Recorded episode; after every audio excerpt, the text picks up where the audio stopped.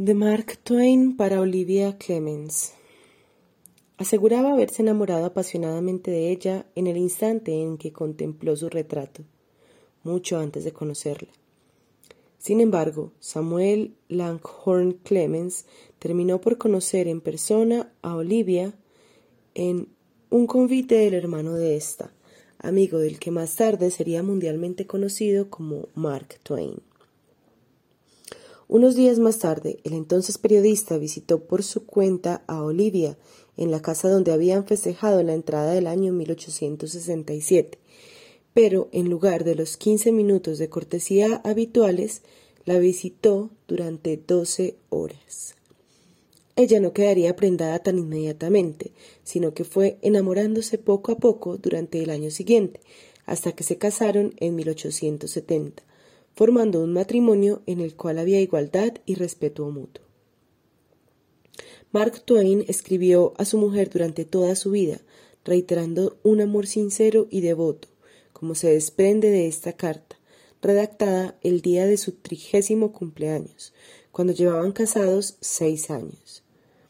La muerte por meningitis de una de las hijas del matrimonio de 1896 sacudió seriamente la felicidad familiar y Libby como era llamada su mujer entre los allegados, moriría en 1904.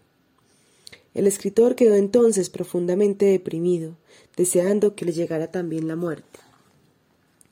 Nací al mismo tiempo que el cometa Halley en 1835. Este volverá a pasar el año que viene y espero irme con él. Sería la mayor decepción de mi vida si no me fuese con el cometa. Sin duda, el Señor Todopoderoso debe estar diciéndose, aquí están estos dos extraños fenómenos. Juntos llegaron y juntos deben partir. Escribiría en 1909. El universo cumpliría su voluntad.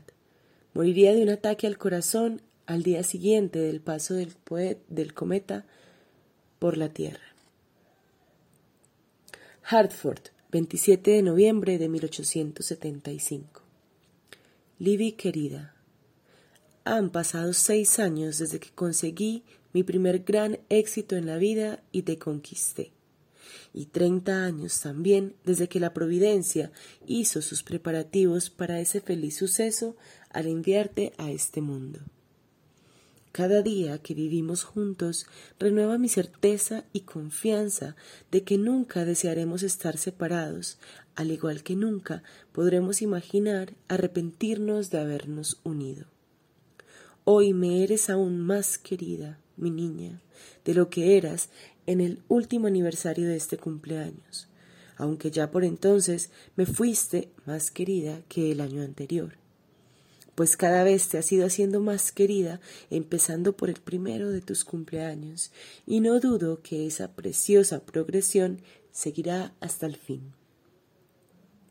Continuemos esperando con ilusión los aniversarios venideros, haciéndonos mayores mientras nuestros cabellos van encaneciendo, sin miedo ni depresión, confiando y creyendo que el amor que sentimos por el otro será suficiente para bendecirlos.